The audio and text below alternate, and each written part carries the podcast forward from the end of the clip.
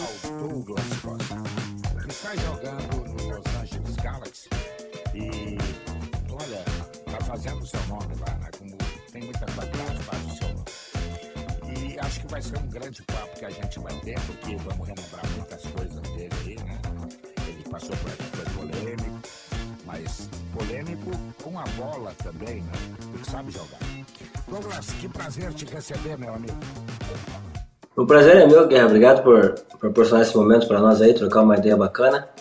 E vamos lá, estamos aqui. Me diz uma coisa, como é que tudo começou? Tu pensou em ser engenheiro, ser médico, e daqui a pouco um cara olhou pra ti e disse assim, não, teu negócio é bola, vamos jogar futebol. Como é que começou? Na realidade, eu nunca tive um plano meio que B, assim, nunca tive um plano B. Eu já nasci ali com aquele, como todo brasileiro, quando acaba ah, começando a criar a, a juventude, ele te dá uma bola nos pés e tu se vira. E foi comigo, assim foi comigo também. Eu acabei sou de Sapucaia do Sul e, e ali fui criado. E logo em seguida eu já já comecei a despontar interesse em algumas escolinhas, aí depois eu passei pelo Novo Hamburgo, e no Novo Hamburgo a gente jogou contra o Grêmio, e o Grêmio me chamou para fazer um teste. Isso eu tinha 12 anos. Eu cheguei no Grêmio com 12, cheguei no Grêmio com 12 anos. A gente, nos primeiros instantes, meus pais achavam um pouco estranho morar debaixo da arquibancada do Olímpico, então eu morava em Sapucaia e pegava o trem, ou van, o que, que desse para ir para Porto Alegre. Eu lembro de pegar o Cruzeiro ali, Pereira Passa, ali na Estação Mercado ali, e até o Olímpico. E aí acabou que depois eles entenderam que era uma missão muito cansativa de ir e voltar todos os dias mais de escola. Aí eu acabei ficando nas arquibancadas do Olímpico ali. Tinha quantos anos? Aí eu, quando eu fui morar ali, foi, quando eu fui morar ali foi com 15. Imagina. E como é que se virava com 15 anos? Fazia as Ah, Grêmio- no clube, dormia no clube. Sim, sim. Não, o Grêmio, o Grêmio tinha um programa, um programa muito bacana que era café da manhã, aí tu ia pra escola, aí voltava, tinha o almoço, aí ah, treino à tarde, normalmente com essa idade era treino à tarde, ia pro Eldorado, e aí após isso retornava, fazia a janta, e mais tarde, lá pelas nove, tinha já fazia uma ceia e já recolhia para dormir. Então a gente tinha isso todos os dias. E aí eu fiquei acho que dois anos, dois anos na, na concentração, um ano e meio, até que as coisas começaram tipo a, a tomar um destino. Ah, agora eu vou, eu vou subir profissional, eu vou eu vou já encarar como uma como uma carreira profissional. Até porque o primeiro contrato de trabalho eu assinei com 15 anos. Então, com 17 eu estava já integrado ao grupo do Rui. Então as coisas já começaram a acontecer já muito cedo para mim, porque tipo assim, com 12 anos eu estava Sapucaia, passou três anos eu tava ali em Porto Alegre morando, passou mais um ano e meio eu tava no profissional, então tipo, as coisas aconteceram um tapa assim. E aí eu fiquei um ano e meio no profissional? contra o Botafogo, lembro, lembro. Como é que foi? Já arrebentou a boca do balão? Na real, essa semana que antecedia a minha estreia, eu não tava cotado para estrear, eu, tava, eu tinha acabado de voltar do, da Copa BH, que é de juniores, e ali sim eu tava, eu tava num momento bom na, da, em ascensão, eu fui, eu acho goleador de destaque do campeonato, e o Celso e o pessoal da comissão me subiram no profissional, mas falaram que eu tava muito magro e eu tinha que fazer um trabalho de, de força. E eu comecei a fazer o trabalho de força. Só que nessa semana, se eu não me engano, o Souza estava suspenso e o Tcheco machucou, ou era vice-versa. E não tinha mais ninguém para colocar. Aí eles falaram, vamos colocar aquele ninguém ali ver o que acontece. E aí eu fiz um coletivo contra, contra o Real titular, e era Léo, Pereira na zaga, nessa época aí, Vitor no gol, Jonas.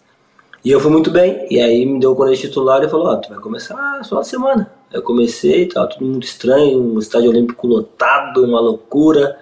O Grêmio tava naquela de buscando para ser campeão, aquele campeonato que a gente perdeu pro São Paulo, que a gente tava 10 pontos na frente. E eu entrei no meio, desse, no meio dessa confusão aí. E aí eu acho que a gente saiu perdendo de 1 a 0 ninguém entendia nada. E eu, um, um tiro de meta do, do Vitor pro Cheng Morales na época. Ele dominou e eu cheguei de fora da área. A bola desviou e entrou. A gente empatou viramos e aí surgiu o Douglas Costa pro, pro Brasil inteiro naquela ocasião. Maravilha, foi, foi num jogo só, não precisou de mais. Né? Aí depois eu confirmei contra o Santos, comecei a jogar bem contra o Santos também. Aí eu acho que sei. Mais. Já... Nunca mais, não. Eu já, já era cotado para ser, tipo assim, já ia pra seleção de base, já tava naquela época de ascensão mesmo. Eu já era titular da seleção de base, comecei a ser titular do Rote, Aí eu tive um, um, uma oscilação de altos e baixos, que, era da, que, que, que, na idade é difícil de assimilar também. E eu fiquei uns oito jogos titular, depois fui pro banco e no final teve aquela roda de, de troca de treinador que ficou o Rospid.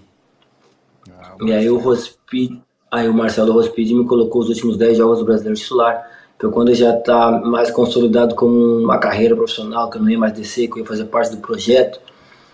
E aí chegou o Silas, na época, antes, um pouco antes de eu ir embora.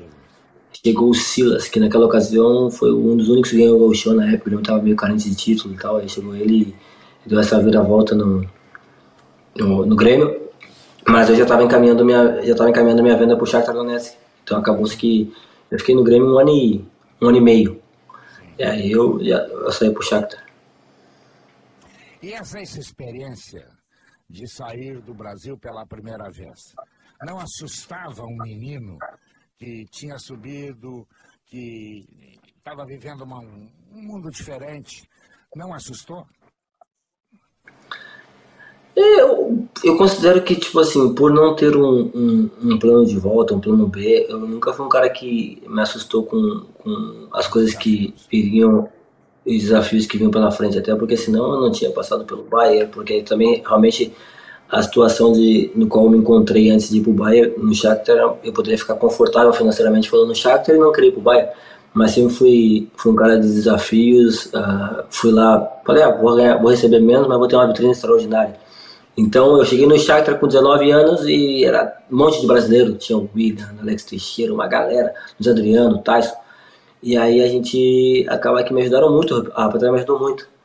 E aí, nos primeiros dois anos, dei uma patinada ali para me adaptar ao futebol europeu, e aí, tipo, era uma loucura, Champions League, e, e aí oscilava porque o Campeonato Coreano era um pouco mais, como é que eu vou dizer, um pouco mais confortável de se jogar. E aí, daqui a pouco, tu, tu encontrava no, na Champions League um Barcelona, um Real Madrid, então, tipo assim, caraca, tu vai de um extremo ao outro.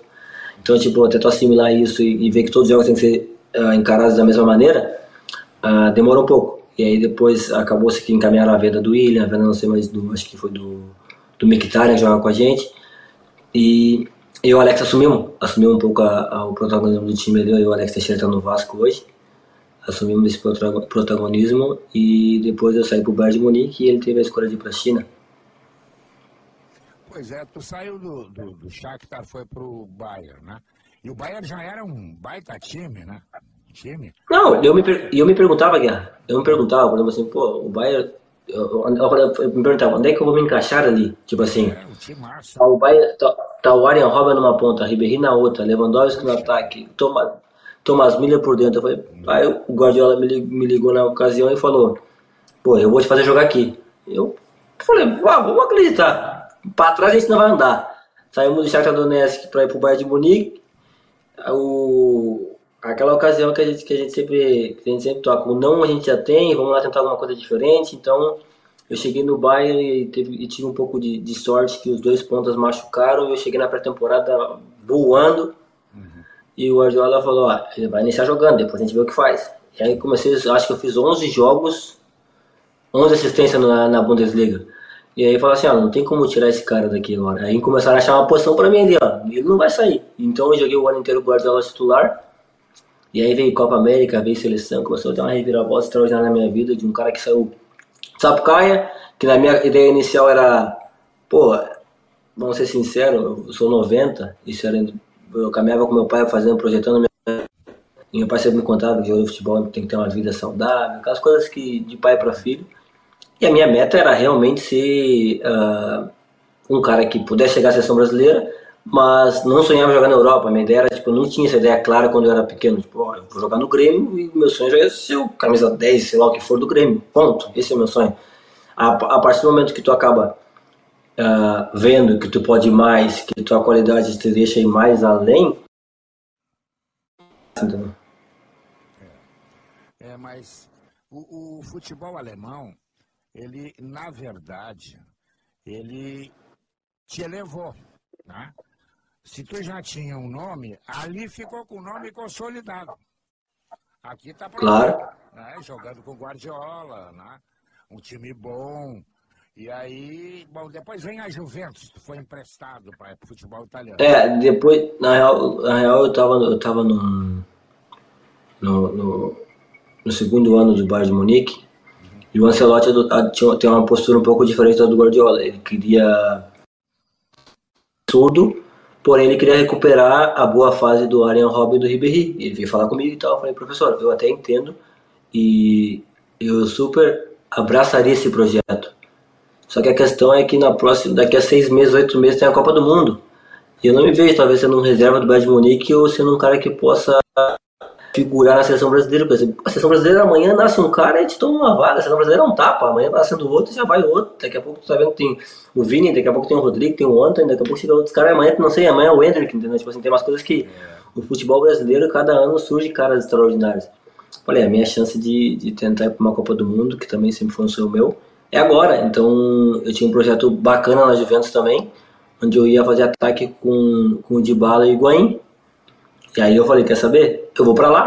E aí o primeiro ano eu, eu consegui jogar bastante na, na Juventus, consegui ser titular, consegui suprir todas as minhas expectativas e fui para a Copa do Mundo. Então o meu projeto bem pensado nesse quesito. Então sempre quando eu olho para trás eu falo, pô, não me arrependo de ter saído do Bayern de Munique para ir para Juventus, até porque foi um trampolim onde eu, eu, eu realmente cheguei um time na Itália, aprendi outra cultura e, e virei titular da Juventus também. Douglas, e a diferença para jogar, ela é muito grande da Alemanha para a Itália, da Itália para a Alemanha? É absurdo, porque se tu for ver a Bundesliga, que é o campeonato alemão, ele é um campeonato de transição, é muito contra-ataque. Então, vigor físico, tem muito um contra um, já e que favorece muito o meu jogo. Já na Juventus, o que, eu costumo falar é eles botam dois busão na frente da área e não querem sair por nada. Então, tipo assim, bota dois ônibus ali e ó, o gol é aqui, pra tu, pra, tem que fazer gol, tem que passar por aqui. Não. Então não é um campeonato muito de transição. É um campeonato mais posicionado, é um campeonato mais tático. E no começo eu patinei para tu atacar. Não tem. É uma coisa. Os wingers, que são o que a gente fala, os, os pontas da antiga, eles não jogam mais tão por fora que nem na, que nem na Alemanha. Eles acabam tendo que ocupar um espaço mais por dentro. É um jogo mais pensado. Então. É, e abre o lado pro lateral passar. Então. Então na Itália é mais assim, na Alemanha é bom é meu boi, vambora, contra-ataque e vamos embora. Então. é um... era melhor que o time da Juventus. Ah não, aí nós estamos falando dos melhores bairros que já existiu. Não, a gente tá falando de, pô, tem o Felipe Lam, Manuel Neuer, uh, Hummels, Boateng, Alaba, Xabi Alonso, Arturo Vidal, Thiago Alcântara. Então era um time fantástico. Tanto que a gente perdeu uma semifinal que a gente não sabe até hoje pro Atlético de Madrid, que a gente jogou, na minha concepção, muito melhor, mas o uh, resultado fala por só, eles ganharam e é isso que aconteceu. E, e, e para viver, era melhor na Alemanha ou melhor na Itália? eu gostava, eu sou um cara suspeito para falar porque Turim, é, eu gostava muito. Turim é uma cidade onde ela tem um ponto estratégico muito bom. Ela tá assim Monte Carlo que é a França, então tipo assim, eu sou apaixonado por Turim. Ah, na Alemanha é um país mais frio. O alemão é um pouco mais frio. o italiano é um pouco mais perto do brasileiro, eles são mais malandros, vê na rua, os caras são, negócio de vestir bem, eles têm aquele gingado diferente. É mais perto do brasileiro, o alemão já. Eu vou, se eu tiver que 300 dias do ano reto, eu vou reto, eles não dão uma curva para direita ou curva para esquerda, eles gostam de seguir reto. E quando é que tu tomou a decisão que estava na hora de dar uma parada no exterior e voltar para o Brasil e voltar para o Grêmio? Sabe quando eu, eu, fui, eu demorei, eu, eu, acabei saindo do, da Juventus de volta para o Bayern de Munique e eu não estava sendo muito aproveitado, mas eu estava treinando normal e tal. Então, tipo assim, eu falei, pô, caramba, tô treinando bem, então não sei o quê. E o treinador veio falando comigo. E a gente acabou indo pro Mundial. E eu entrei no Mundial e comecei a, a, a ter nível que eu achava que eu, pô, voltei a jogar da maneira que eu acho que eu devo jogar. Aí eu voltei na semana seguinte, que a gente saiu campeão do mundo com, com o Bayern, uh, treinando no, lá no Sabrina Strasse, no CT de treinamento da Alemanha, do, do Bayern de Munique, e eu acabei machucando o metatarso. E aí eu falei, cara, caraca, eu vou ficar uns três meses parado, e começou a vir aquele burburinho, não, tá na hora de voltar pro Grêmio, porque meu contrato tava quase vencendo. E aí me ligou a primeira vez uh, o Renato, tempo atrás. O Renato me passou os números e tal. Eu falei, pô, Renato, olha só, tem mais dois anos de contrato. É realmente difícil. Porque, olha só, eu te mostro o que eu tenho aqui, eu te mostro o que tá me propondo. As contas não fecham. E aí ele, não, eu sei, então, não sei o que e tal. Daqui a pouco o Renato saiu. E aí eles continuaram com a ideia. Daqui a pouco eles continuaram com a ideia de me contratar. E aí me ligaram de novo e melhoraram um pouco e falaram, não, dá pra gente fazer isso e aquilo. Eu falei. E eu comecei a botar na minha cabeça, pô, acho que é uma boa, acho que é uma boa voltar pro Brasil, vou voltar a jogar uh, por meu time, vou voltar a jogar perto da minha família, vamos lá. E comecei a. a e não tinha dito sim, oi, estou pronto para ir. Vamos lá, vamos fazer o desenho desse, desse sonho aí ser uma realidade. E começamos, e trocava ideia com um, trocava ideia com outros, aí quando veio eu trocava ideia com, com uma galera. E aí eu acabei que optei por voltar, voltar pro, pro Grêmio e, e na ocasião, eu acho que para mim foi uma escolha bastante correta e válida, porque eu estava buscando realmente ter meus minutos que eu, que eu queria jogar, reencontrar a torcida que eu gosto, então reencontrar tudo aquilo que minha família também ama. E por mais que não tenha ah, dado da maneira, da maneira correta ou da maneira que eu, que eu buscava, eu acredito que eu fiz a escolha correta de voltar para o Grêmio. casamento, é, lá no início, ele tentou dar certo. Né? Tentou dar certo. E aí, tentou? Tempo, ele, ele saiu para um outro lado. Ele não deu certo. Né? E ficou aquela imagem do torcedor, não todo, mas um torcedor, uma parte dele, de que, olha, o, o Douglas Costa está rico, o Douglas Costa não tem mais o que provar, ele veio aqui para encerrar. E, na verdade, não foi isso que aconteceu. Só não deu certo. Né? É verdade, eu acho que, tipo assim, uh, teve vários pontos que, que eu já devia citar em, algum, em algumas outras entrevistas sobre o assunto que, que, que não vinha dando certo. Porque quando a coisa não começa. Eu sou um cara que, como eu te disse, desde o começo, quando a gente começou essa. Eu planejei sempre a minha vida. Então, tipo assim, tu planeja as coisas, você tem que tem que seguir o rumo que, que foram planejados, porque o combinado não sai caro. E em geral fala que eu custava muito pra estar tá aí, só que, tipo assim, na realidade, cara, eu, eu fui o cara que, que se for parar pra pensar, a gente não pode abrir números, mas eu fui o cara que, quando eu tive, quando eu tinha o, o saldo a receber realmente de, de ser caro, eu saí fora. Então, tipo assim, eu nunca entendi isso. Ele falou, ah, veio aqui cobrou um caminhão. Cara, não esquece. Eu era pago como eu era pago como todos o pessoal na média do que o Grêmio podia naquela ocasião. Só que eu tinha uns reforços anuais que justificava a minha vida. Bem, simples. E aí chegou no momento de, de, de, fazer isso, aconteceu que o nosso time caiu. Em nenhum momento eu fui lá e briguei, falei, eu quero ir embora. Não, não, não. Só chegou no momento que os caras falaram que não tinha mais condições de arcar com aquilo que eu tinha. Eu falei, tá, gente, olha só, temos um contrato assinado. Se eu continuar aqui, vai dar isso. Continuar aqui, vai dar... Então tá, vamos, vamos lá, vamos fazer uma, para os dois e, e o Grêmio seguir adiante. Eu falei, eu não vou ser o cara que vai, que vai vir da Europa para quebrar a situação financeira do Grêmio, não, jamais. Então a gente entrou num, num, num denominador comum no qual, pro Grêmio naquela ocasião foi válido. E pra mim, tipo assim, eu, pra mim não muda o que, o que eu recebo lá no Grêmio, o que eu recebo aqui. Eu aqui, simples. E aí deu esse desafogo financeiro no Grêmio também. Mas foi uma outra ocasião e, e foi, com outro, foi com uma outra direção também, na direção de hoje também. O, o tratado, os combinados, as coisas que no qual a gente tentou resolver da maneira passiva. E até hoje, eu sempre fui um cara que nunca explanei nada com ninguém, eu sempre fui um cara que deixei parcial e até uh, o pessoal que, que cuida das minhas coisas fala assim, pô cara, tem um cara muito tranquilo, porque se fosse outra pessoa, teriam explodido, teria escutado todas as merdas do ventilador. Eu falei, não, cara, deixa pra lá. Uma hora a conta chega, deixa tá tudo certo. Eu, eu, eu sei o que eu fiz, eu sei o que eu tentei fazer uh, dentro do, do, próprio, do, do, próprio grupo geral. Se tu for perguntar a qualquer jogador do, do nosso plantel que estava lá, ou que está hoje, que eu joguei, ninguém tem um ai para falar de mim, nunca destratei ninguém, nunca fui soberbo em cima de ninguém ali. Então é umas coisas que eu levo pra vida. Eu acho que eu tenho amizade do Grêmio, dos, dos, jogadores, não do. Até hoje, entendeu? A gente troca ideia até hoje. Douglas, por que, que o Grêmio caiu? O time era fraco, o vestiário era desunido, é, faltou dinheiro. Na tua, na tua visão, porque o Grêmio, o Grêmio foi até a última rodada, depois de frequentar a zona de rebaixamento em quase todo o campeonato, e o Grêmio tinha a chance de escapar. Por que que tu acha que o Grêmio caiu?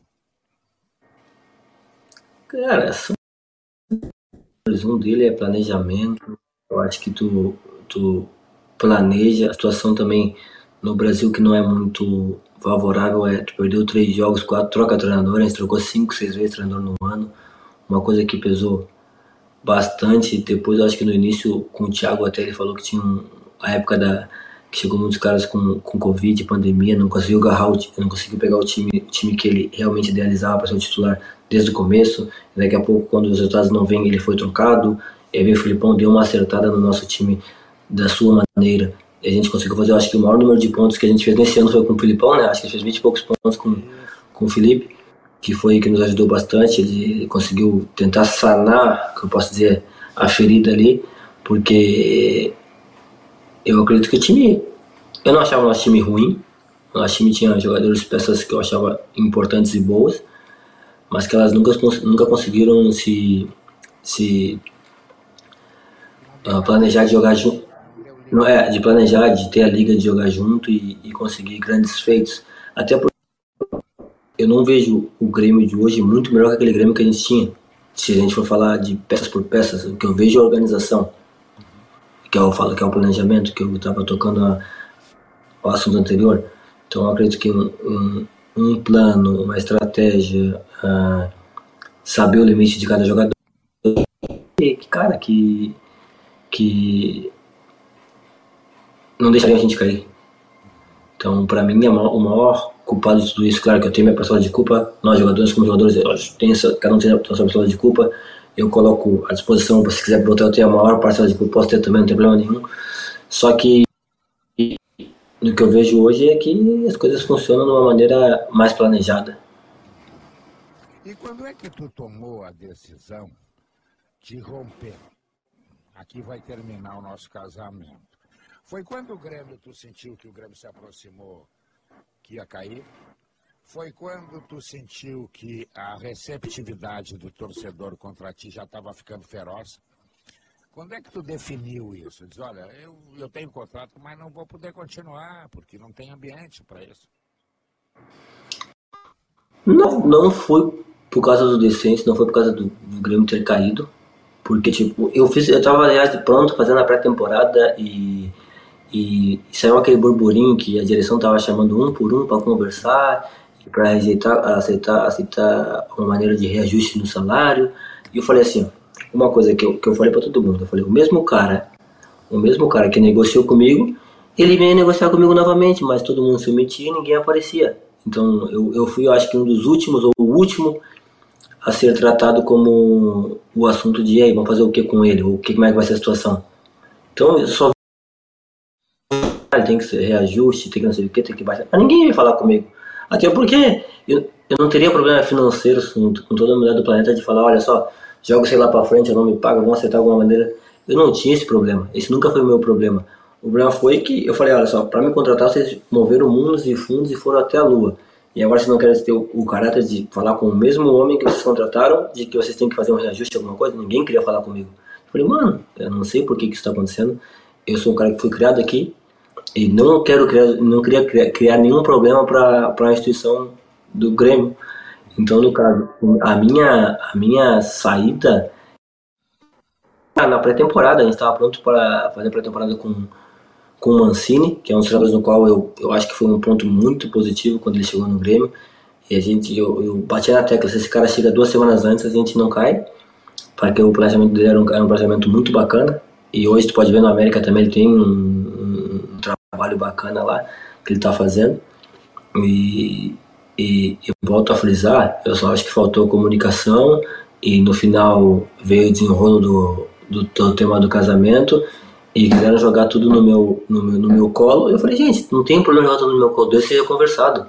Eu nunca, eu nunca vou fugir dos, dos, problemas que foram criados ou que alguém criou, que eu criei, eu, eu provavelmente criei. A gente está ali para conversar, só que de uma maneira que isso poderia ser resolvido internamente, ela foi externada. E, e, a pessoa que externou, ela não veio falar comigo depois no tema do contrato. Então as pessoas gostavam de bater, mas não gostavam de receber. Então ficou essa troca assim. Bom, eu estou conversando com o Douglas Costa e eu sabia que o papo, o papo ia render, o papo ia ser bem legal. Agora eu vou te fazer uma outra pergunta, Douglas. Tu acha que ainda tem chance na tua vida profissional de daqui a pouco tu desembarcar no Salgado Filho e ainda se despedir com a camisa do Grêmio e deixar um, sei lá, um tchau, uma saudade do torcedor? Cara, esse foi meu sonho quando eu saí do Bayern de Munique tanto que eu assinei, acho que um contrato 3 anos e meio, 4 com o Grêmio. Falando, gente, olha só, vou ficar aqui 4 anos e depois, ó, tchau futebol, obrigado por tudo. Sei, eu irei terminar, e essa foi sempre a minha frase dita ao longo desses anos. E, e por mais que seja uh, conturbador, porque tipo, eu tive uma passagem aí que não foi legal, depois eu surgi aí, e aí acabei nesse meio tempo tendo uma conversa amigável com a pessoa da nova direção, falei com o Renato, eles me mostraram a, como estava a situação hoje. Eu falei, gente, olha só, então tá, vamos fazer o seguinte: eu vou cumprir meu contrato, passar o ano, ver o que acontece no, no, no Los Angeles Galaxy, e mais para frente, se o futuro quiser que a gente volte a conversar e veja o que for melhor para nós dois, a gente sempre conversa, porque eu sempre disse para todo mundo, inclusive para Guerra, para o Renato, que a minha, a minha porta, a porta da minha casa, a porta sempre estarei aberta para receber qualquer pessoa do Grêmio para conversar em relação a isso. As, a, ainda que eu tiver condições de ajudar o grupo, eu acho que eu acho que sou um cara que, que sempre vou escutar. Então, eu nunca posso dizer, eu nunca digo nunca para o Grêmio, porque é uma coisa que sempre foi mais forte que eu, foi onde eu, su, eu surgi, foi onde já fiz várias loucuras na carreira para poder voltar, então acho que são, são coisas plausíveis que se pode, eu não posso dizer uh, que eu não posso voltar para o Grêmio, mas é uma coisa que que fica marcada. E qual é o planejamento profissional do Douglas Costa? O que, é que tu pensa em fazer? Encerrar o teu contrato é, no Los Angeles e daqui a pouco sair para outro lugar? É, o que que passa? Meu, ah, depois de toda essa confusão que deu, meu primeiro, meu primeiro, primeiro passo era deixar essa poeira toda baixar, esperar as coisas acontecerem, ver o Grêmio dando certo novamente, as coisas uh, realmente voltar ao seu devido lugar, como, como voltou agora, e, e, escutar, porque eu acho que eu tenho mais. Nós estamos em maio. Em novembro acaba meu contrato, tem mais seis meses, sete meses, e, e, e ver qual é o melhor destino para mim. Mas eu não tenho nada decidido, até porque tipo assim, já, muita gente começa acaba ligando, pessoal da Arábia, acaba ligando para consultar, pessoal do México também, muita gente acaba querendo informações sobre que qual vai ser meu próximo passo, eu vou permanecer na MLS também, ou outro time, se eu vou continuar aqui. Eu, eu tenho planejamento somente de daqui até outubro, novembro, primeiro, uh, terminar, minha, terminar minha, meu, meu contrato aqui no Galaxy e ver como o time vai terminar. Se o time vai classificar, se vai ter ambição, um projeto maneiro para o próximo ano ou não. E após isso tomar uma decisão, porque ainda é muito cedo para eu dizer, até para dizer para onde eu vou, o que eu quero fazer. Mas meu plano ideal de carreira é terminar o contrato com o Galaxy e aí depois, após isso, chegar nas férias, que as férias são longas, uh, realmente pensar, ver qual é o melhor lugar, ver o que minha família quer também. E É, o que não passa pela tua cabeça, já pressenti isso, é que encerrar logo, né? Tu acha que tem mais quanto tempo aí para correr atrás da bola? ah, eu tenho 32, acho que eu vou até uns 35, 35, 36 eu vou. É, vai, se cuidando, vai. Tem cara jogando com 40, não? Nenê tá na juventude, né? É, exatamente, exatamente. E me diz. Mas é isso, eu acho. outra, me diz uma outra coisa. E depois de pendurar a chuteira, que limpar o armário, o Douglas Costa pensa em continuar no futebol como treinador, coordenador, executivo, alguma coisa inerente a isso, ou vai desligar da profissão? Cara, os primeiros anos eu acho que eu vou. Acho que eu vou dar uma desligada. Porque eu mexo muito com esse negócio de construção civil. Sou um cara muito metido nos investimentos aí no, no, no próprio litoral aí, no nosso litoral ali, Xangri-Lá, Atlântico. Então, tipo, sou um cara que gosta de investir bastante. Então eu acho que eu vou voltar minha cabeça mais pra pra estar nessa construção civil. Isso, até porque, tipo assim, seria um. Como é que eu falo? Uma falta de capricho eu, eu seguir sendo um treinador, ou seguir sendo, sei lá, o que for, que, via, que envolvesse futebol e viajasse bastante, se concentrasse. Já tendo quase. Eu comecei com 17, tenho 15 anos de carreira viajando, concentrando. Acho que a minha família precisaria um pouco mais de mim em casa, ou tipo, na situação de, de poder viajar com a minha família, poder aproveitar mais esse momento que que a gente não, não acaba não aproveitando hoje por ter compromissos com o futebol e que a gente ama fazê-los, mas chega um momento que tu acaba por ter uma, uma vida mais tranquila. E o que que tu menos gosta no futebol? Do treino, da viagem, da concentração, do jogo? Eu, eu vou te falar que aqui, em- aqui na MLS a gente. Jogo em casa a gente não concentra. O jogo é às sete e meia da noite a gente chega no, no estádio às cinco. Então já não tem concentração. Só jogo fora, que daí não tem o que fazer, que tem que viajar um dia antes. O treino aqui é um treino. Realmente é bom o treino.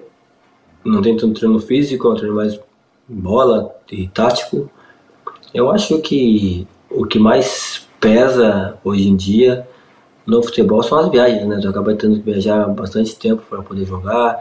E aí às vezes não encontra a melhor circunstância climática. Então, tipo assim, aqui ainda mais, aqui os horários são diferentes, a cada lugar que tu vai, em Orlando, sei lá, são três horas para trás, não sei onde são três horas para frente.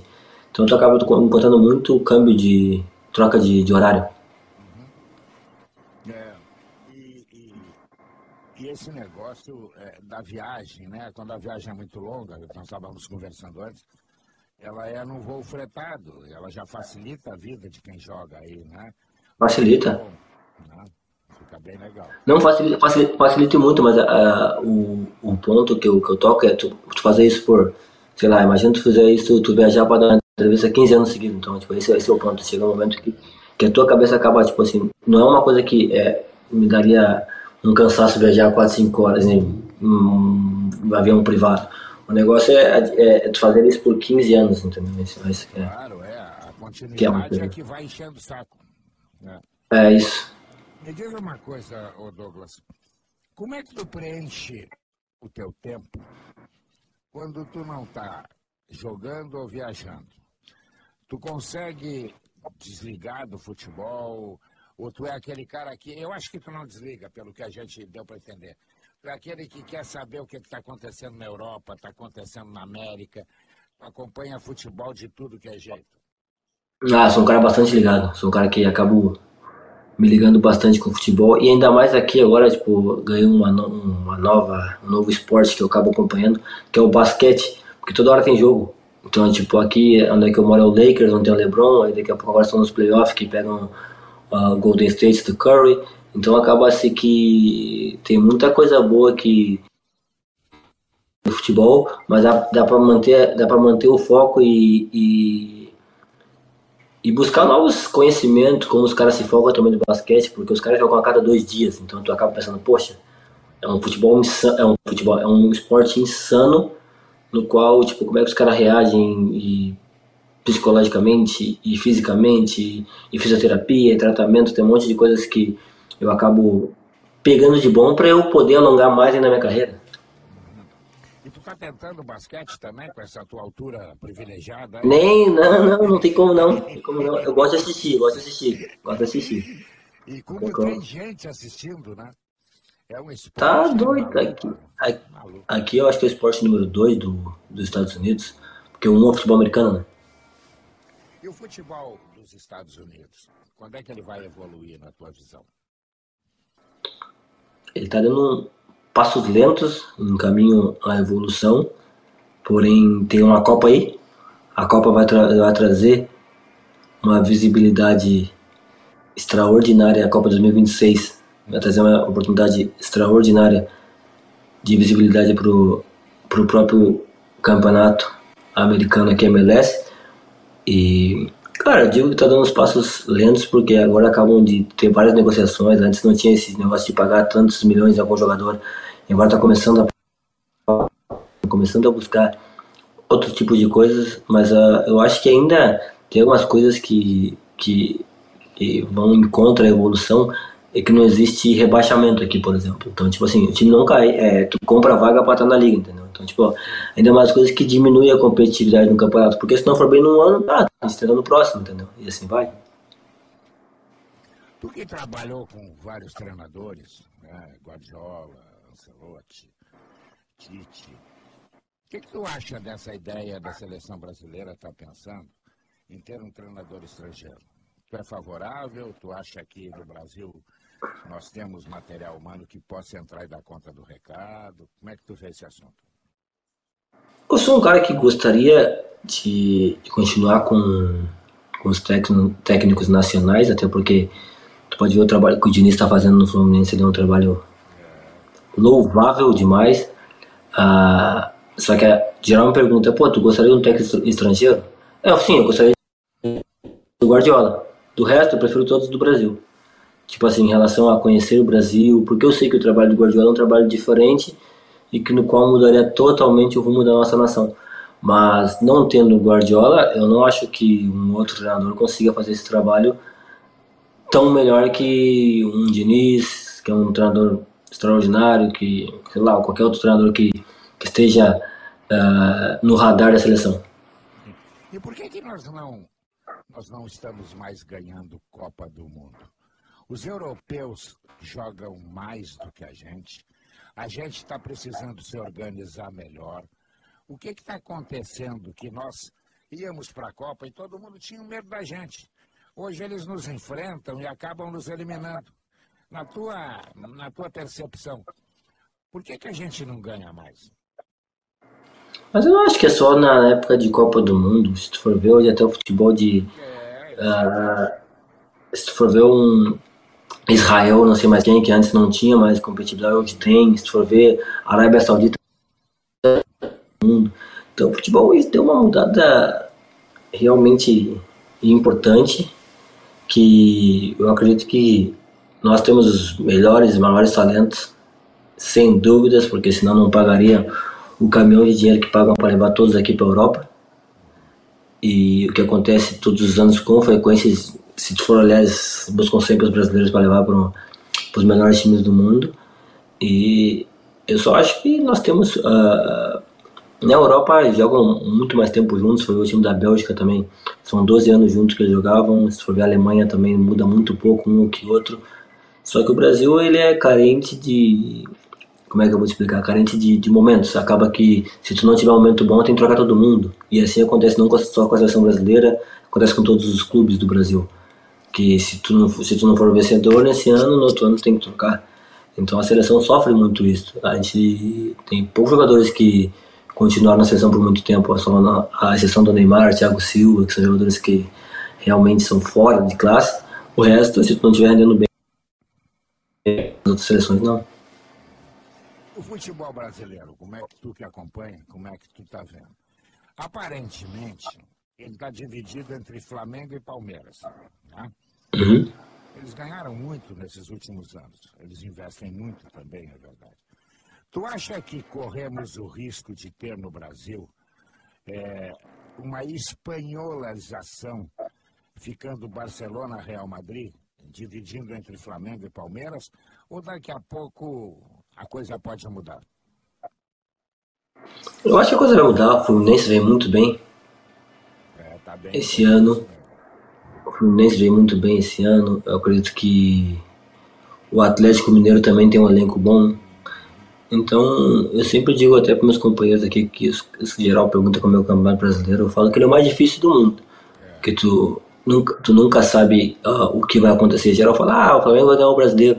Tá bem, mas ele tem a Libertadores. Ah, o Palmeiras vai ganhar a Libertadores. Mas aí, sei lá, quem ganha o Paulista é outro. Tipo assim, de ter muitos campeonatos e tu tem que provar a todo momento. Então, o Brasil, eu acho que é um dos campeonatos mais difíceis, porque se tu for, se, vamos lá, Palmeiras e pegar o Ceará lá na casa do caramba lá, uh, o Ceará é capaz de bater o Palmeiras, então tu nunca sabe. Aqui. Eu acho, eu não sei se tu viu esses dias agora, recentemente, o Fortaleza pegou o Fluminense e foi barato.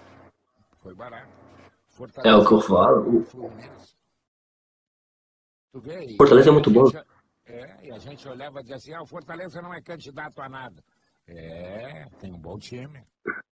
Tem um bom time. Então é o que eu falo. Tem o Fortaleza que tu acabou de mencionar. Tem, eu acho que no Brasil tem muita coisa. E cada ano que vira, tu não tem um planejamento de dizer, tipo, ah, esse ano o time vai despontar. Sabe? Até o Atlético também. Uh, por uma situação financeira melhor. Mas tu vê que o Fortaleza com menos investimento e mais planejamento também está no, tá no nível uh, parecido. Ô Douglas, como é que tu preenche a tua hora de folga? Tu é um homem que pega a vassoura, vai limpar a casa, vai lavar a cueca. Eu já vi pela carinha que não é o ideal. Ou tu é aquele cara que bota os pezinhos em cima do sofá e diz assim, a laranjada tem? Tá gelada? Tá atrás para mim.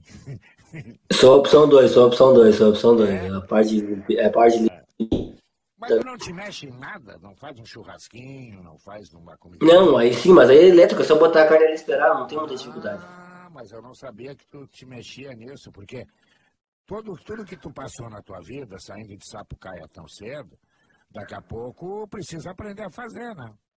Não, é não claro, não, claro, claro, não, mas uh, churrasco, esses negócios assim, eu sei fazer. Tá. Até porque meu pai, ele é chato pra esse negócio, que aprender. Sempre eu tenho que aprender alguma coisa nova, até por causa dos meus filhos hoje em dia, né? Uhum. E o que é que tu gosta de comer? Qual é o teu Cara, eu. Preferido? Eu sou. Eu, se for no dia a dia, eu sou da laminuta. Senão é o velho bom churrasco. Legal, boa escolha. Sabe que eu nunca vi ninguém dizer que não gosta de ala. É impossível. Nunca vi. Impossível. E o doce? Vai no doce ou vai meio. Doce eu sou do. Eu sou do. da a torta de bolacha para ver. Ah, gosta de torta de bolacha. Que bom. E tu, e tu é, encontra tempo para ir num restaurante, para ir num shopping, e daqui a pouco, como é que é o tratamento com o torcedor dos Estados Unidos com o Douglas Costa? Não, aqui não tem muito isso, aqui eu tenho uma vida normal. Então, tipo, uma coisa que me tranquiliza é isso. Tipo, se eu quiser sair aqui na rua, ninguém vai falar nada. Ah, então, é. tipo, e aqui do lado de casa tem o fogo de chão, a churrascaria aquela brasileira também tem aqui do lado. Aí mais pra frente ele tem um açaí, tem um açaí ali também. Então, tipo assim, eu acabo. E eu acabo saindo aqui caminhando, que pra mim. De boa, eu vivo. E a rotina do teu dia? Tu é um cara que acorda cedo, vai treinar de manhã, ou o treino não é de manhã, é de tarde? Eu de manhã, de manhã, eu acordo cedo. Eu, é, eu, eu, eu, eu durmo muito cedo, né? 10 e meia, 11 horas eu tô dormindo já. E, e aí eu acordo 7 e meia, 8 da manhã, aí eu saio pra... Eu tomo café no CT, tem que estar lá às 9, aí eu chego lá 8 h 15, 8 e meia, tomo meu café, eu começo a fazer os aquecimentos de físio e mobilidade lá no, na academia. Aí vou pro campo umas 10, deve acabar 11 e meia ali, acabou, acabou o treino. Meio de meia eu tô em casa, almoço em casa de novo, que a gente tem uma cozinheira aqui brasileira. E almoço em casa. Aí depois, a, de noite, eu acabo fazendo algum fortalecimento que eu tenho físico que... Até trabalhava comigo no Grêmio, ele trabalha, mora aqui nos Estados Unidos comigo também. Acabo fazendo uns reforços que tenho que fazer para manter uh, o meu, a minha integridade física intacta. então, eu acabo trabalhando com ele à noite, assim, sete e meia, oito horas da noite eu acabo trabalhando. E aí janto e, e, volto, e, e volto e repito, e durmo e faço isso quase todos os dias. E, e dá para planejar, daqui a pouco, tu disseste que as férias são mais longas, né? Por aí, né? Aham.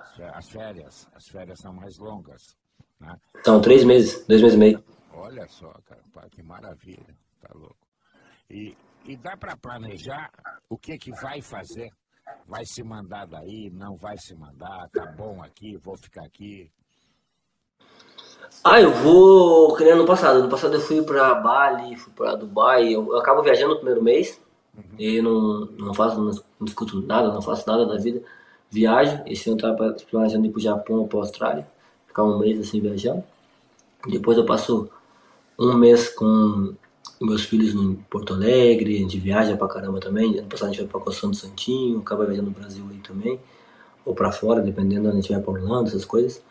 E eu acabo tendo, tirando 20, 25 dias para retomar de novo o planejamento de carreira, treinar, e aí ver para onde eu quero ir, essas coisas acabam, acabam eu acabo deixando lá por dezembro, janeiro, é onde que eu começo a doutrinar a minha vida novamente. Mas esse ano vai ter que encurtar um pouco, porque esse ano tipo, eu não tenho um contrato em vigor. Eu tenho que já começar a, a, a pensar, a escutar antes, ver que, que vai, qual vai ser a melhor opção para eu seguir jogando. É, porque vai ter que resolver a tua vida antes, né?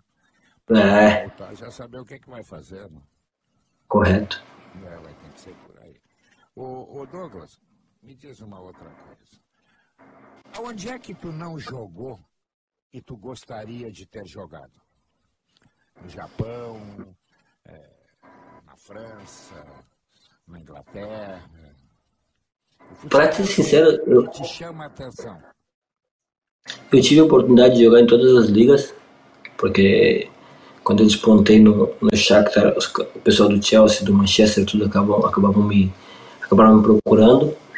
E a Premier League eu achava um campeonato interessante, mas eu não, nunca fui, fui um fã do clima na Inglaterra.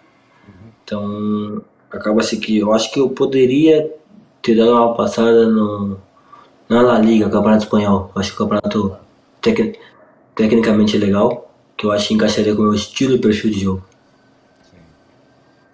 E o grande jogador futebol brasileiro hoje que esteja no exterior é o Vini ou ainda é o Neymar?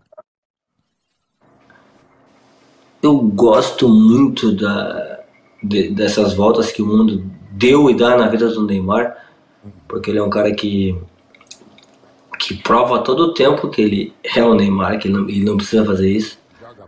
E, e eu acho que o Vini é um cara que se espelha muito no Neymar e tá vendo que para ele ter algo a mais do que o Neymar ele tem que ser um pouco mais focado. Eu acho que o Vini tá conseguindo fazer isso, embora o Neymar seja super hiper focado, porque o Neymar é um cara que quando ele tá quando o Neymar tá nos dias do Neymar esquece tanto que ele o Neymar foi um dos talentos que maiores que eu vi aí depois do do, do Ronaldinho Gaúcho, porque para mim o Ronaldinho Gaúcho, falando de, de futebol, falando de futebol, o Ronaldinho Gaúcho foi um dos, dos absurdos que, que o mundo já viu. Então eu pontuo o Neymar como o segundo maior jogador que eu devo jogar. E o Vini está construindo uma carreira fantástica. Eu acho que o Vini é um cara extraordinário, tem tudo para ser um jogador fantástico. Mas ele tem duas temporadas ou três em ascensão, que eu espero que eu espero que o Vini ainda consiga superar todos os números dele e seja um cara ainda maior, porque eu torço para ele. É um moleque muito da hora, um guri sensacional. Ah, mas eu acho que o Neymar ainda para mim está acima do, do Vini. E, e aqueles que defendem, o zagueiro, aquele cara que tu não queria enfrentar, que o cara já entrava, já te olhava com a faca na boca. É, quem é aquele zagueiro que passou na tua vida e que tu não tem a mínima saudade dele? Pô, zagueiro bom. Pô, teve vários. Eu acho que, inclusive, eu joguei contra o Kelini quando eu tava no Bayern de Munique. Era um cara chatíssimo de jogar contra. E depois acabou-se que a gente virou amigo porque eu joguei a favor dele. Então, mas quando jogava contra o Kelini, era um cara que, nossa, esse cara aí é louco. E realmente ele, ele é um cara que, pô, entrar de cabeça na ponta chuteira dos caras, um cara louco. E por que, que o goleiro brasileiro está ganhando tanto destaque e está jogando no exterior? Antigamente, a última coisa que se pensava era levar um goleiro brasileiro para o exterior. Hoje não. Hoje nós estamos cheios de goleiros. Nós temos bons goleiros mesmo? Ou os, os estrangeiros não têm tão bons goleiros assim? Não, nós temos, temos, temos o Alisson, é a prova disso, o Ederson também. Uh, são dois jogadores que puf, dispensa comentários. Até o Grêmio tem três goleiros que realmente, claro, o Adriel estava vendo, tava vindo numa, numa ascensão absurda após essa confusão que teve aí, que Uh, mas eu, eu, trabalhei com o Grando, trabalhei com o Breno também, que na ocasião que trabalharam comigo eram jogadores pô, que defenderam muito bem nosso gol. E, e eu acho que o Sul é muito bem servido ali de jogadores, né, de goleiro. Né?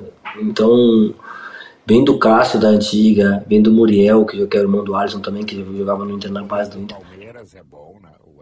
Bom também. Não, tem muito goleiro bom hoje em dia. Eu acho que a evolução dos goleiros do Brasil foram o ponto que mais cresceu.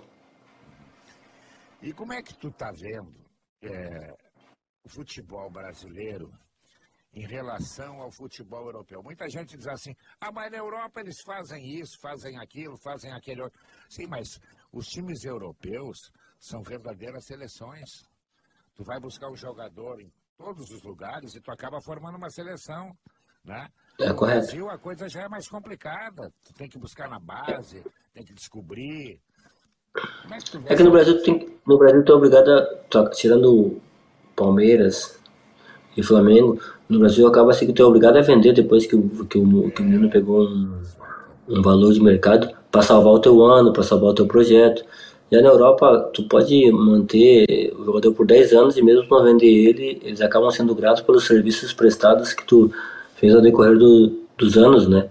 Então, uh, eu vejo que a diferença é que eles têm um, poder aquisitivo muito maior e que se acaba que tu tem tempo de, não vender os caras, não vender os jogadores bons. E no Brasil já não tem, no Brasil amanhã depois tu vai ter que vender, por exemplo, sei, Bitelo, por exemplo, um X daqui, Bitelo ou o Maurício do Inter. Tu vai ter que vender eles porque os caras estão se destacando e a coisa vai vai salvar o teu ano, vai poder contratar de novo, vai poder, poder fazer planejamentos de títulos, planejamentos de, de um ano letivo todo com essas vendas. Douglas, estamos chegando ao final do Paredão do Guerrinho e eu vou te fazer as duas perguntas que eu faço para todos os meus convidados. O que que tu fez na tua vida pessoal ou profissional que tu não deveria ter feito? E o que que tu ainda não fez, mas tu quer fazer? O que, a primeira pergunta é que eu, o que eu fiz não deveria ter feito? Não deveria ter feito. Ah, mas tem várias coisas aí que eu, que eu fiz não deveria ter feito. Pô. Olha, então temos que arrumar um padre para pecador. várias, várias, cara. Mas uma que tá, tá. Olha, eu me arrependo, não deveria ter feito. Cara, teve um lance na Itália que eu tive uma discussão com, se não me engano, e acabou que a gente discutiu feio e eu acabei cuspindo no cara. Então foi uma coisa que eu acho que eu me arrependo feio. Que bom, cara, que, que maravilha esse reconhecimento. Me arrependo legal, porque depois até falei com ele, mas é uma coisa que pô, não, não teria o porquê ter feito isso. Uhum. E o que é que tu ainda não fez, mas tu quer fazer? O que, que eu não fiz e ainda quero fazer? Só falta tu me dizer que é trigêmeos. Aí não, né? Tá louco, já tem dois, não, ainda vamos pra cinco, estamos lascados. Não. Caraca. Cuidar mais das tuas coisas, como empresário. Pode ser, acho que é uma coisa boa. Acho que é uma, uma coisa que eu não fiz e não, não tenho tempo de fazer ainda, mas eu gostaria de, de fazer pra. Eu acho que. É, eu acho que deixa um legado pra família, eu acho que seria importante isso. Obrigado pelo papo. Saúde, acima de tudo, saúde, que sem ela ninguém vai a lugar nenhum. Sucesso, mais, já tem e vai ter mais. E se Deus quiser, uma hora dessa nós vamos sentar, vamos conversar Eu vou provar esse churrasco aí pra ver se é bom mesmo. Tá, obrigado. Já é, obrigado pelo convite. Foi um prazer estar aqui com vocês, contigo especialmente. Então a gente marca esse churrasco aí e fica pra próxima. Então um grande abraço. Então tá. Conversei com o Douglas Costa, figura maravilhosa, um grande jogador, né? E vai ter sucesso ainda, ainda mais na sua vida profissional na sua vida pessoal. O Paredão do Guerrinha é um patrocínio da KTO.com. Sabe como é que faz? Vai lá, te registra, faz a tua aposta, arruma um dinheirinho. E aí a coisa vai andar bem legal. Quer saber quando é que volta, né? O Paredão do Guerrinha. Antes disso, tem muito futebol na gaúcha aí, hein? Paredão. Paredão volta sábado que vem. Bye.